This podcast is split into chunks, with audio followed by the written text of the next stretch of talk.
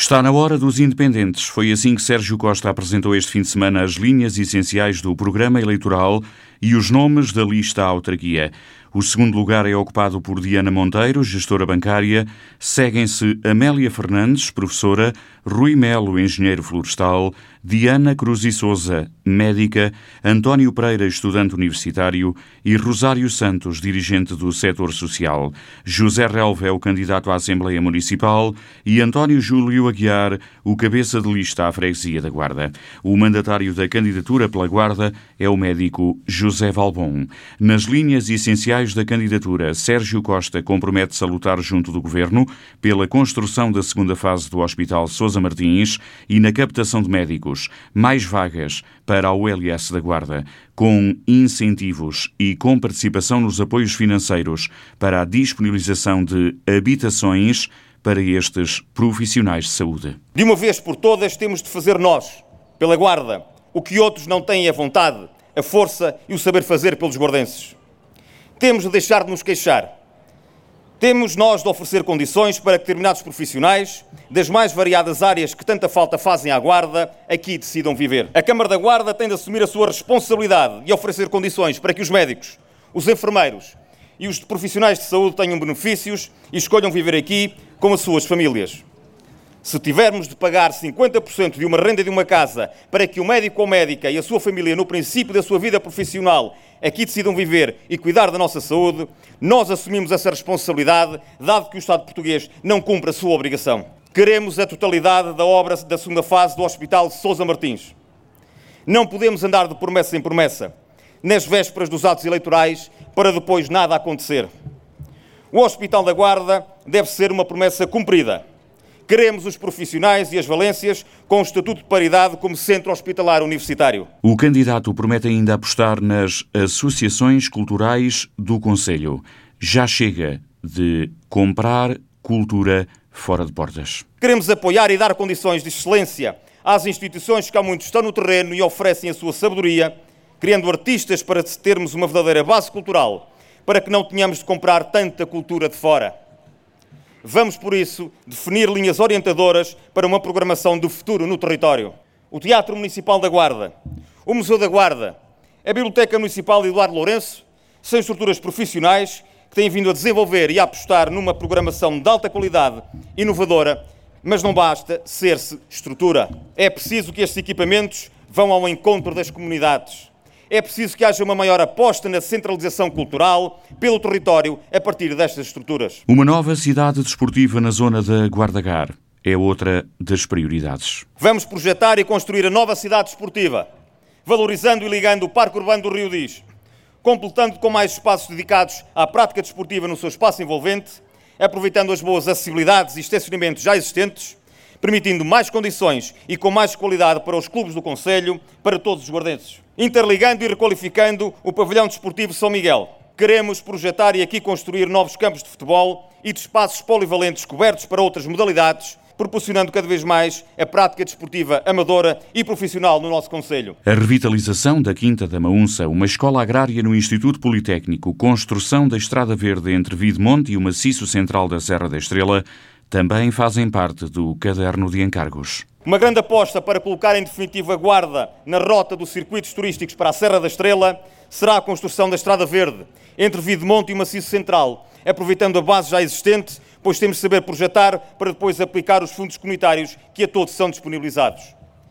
Toda a população do Val do Mondego e do Val do Maçoeime viu ser cortada a ligação do antigo IP5 com a construção da A25 e, como tal, Vamos negociar com as autoridades competentes a reposição do antigo nó do Alvendre, de forma a interligar estas duas vias em ambos os sentidos, bem como com a estrada municipal. No programa, Sérgio Costa destaca ainda apoios para a requalificação de casas na zona histórica e o novo espaço para a feira ao ar livre, entre o bairro do Bonfim e a Avenida Rainha Dona Amélia. Fruto de decisões erradas, o espaço da feira quinzenal continua com condições pecaminosas, não sendo atrativa nem para compradores, nem para vendedores.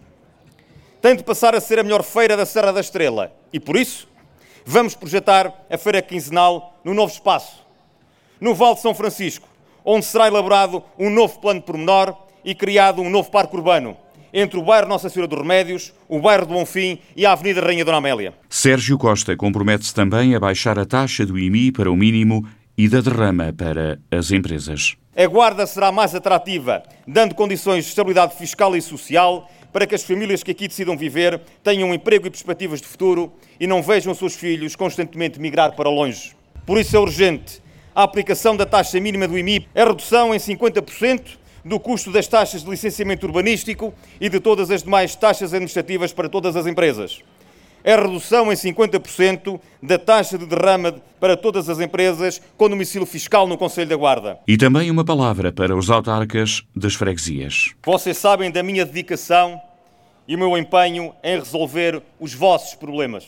Sabem que estive sempre presente, que nunca vos deixei sozinhos, que nunca vos deixei sem respostas que tratei sempre juntas, de freguesia, com equidade e com justiça. Da nossa parte, já sabem com o que contar.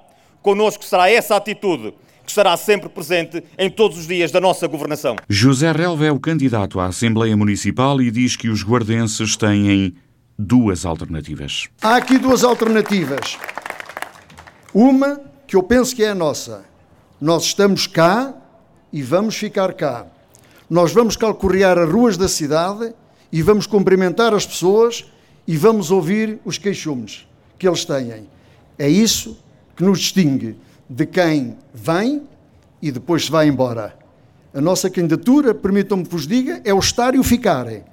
Outros serão vir e ir embora. E nós no Conselho da Guarda não podemos continuar no marasmo, nem no sempre do mesmo. Mas também não podemos cair no desconhecido. Há duas maneiras de hum, pensar a democracia.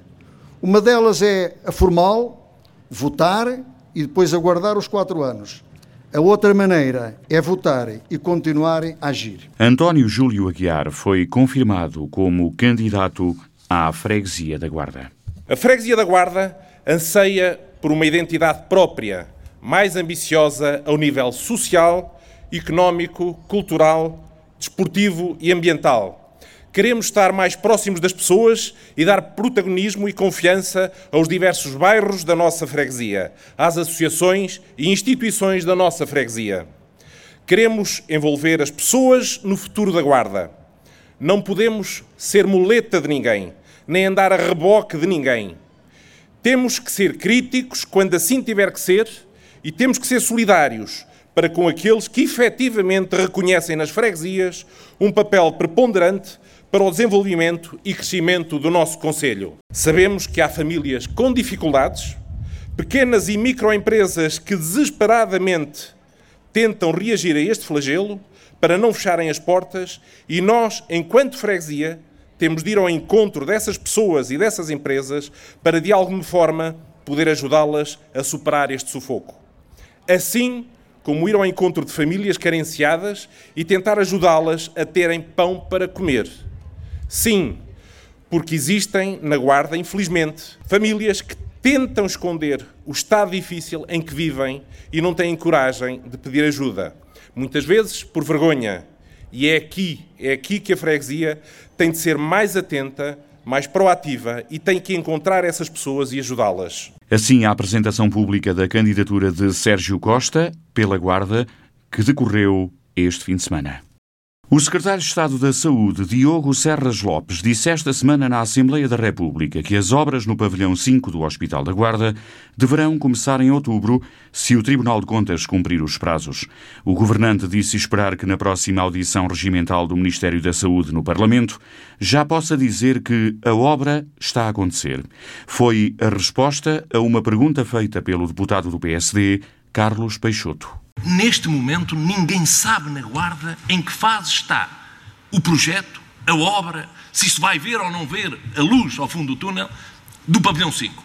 O seu antecessor, Adalberto Campos Fernandes, foi à Guarda, prometeu o pavilhão 5, estamos a falar da saúde materno-infantil. A senhora Ministra também já o fez em vários fóruns. O senhor Primeiro-Ministro também já o fez e disse que o pavilhão 5 era para fazer.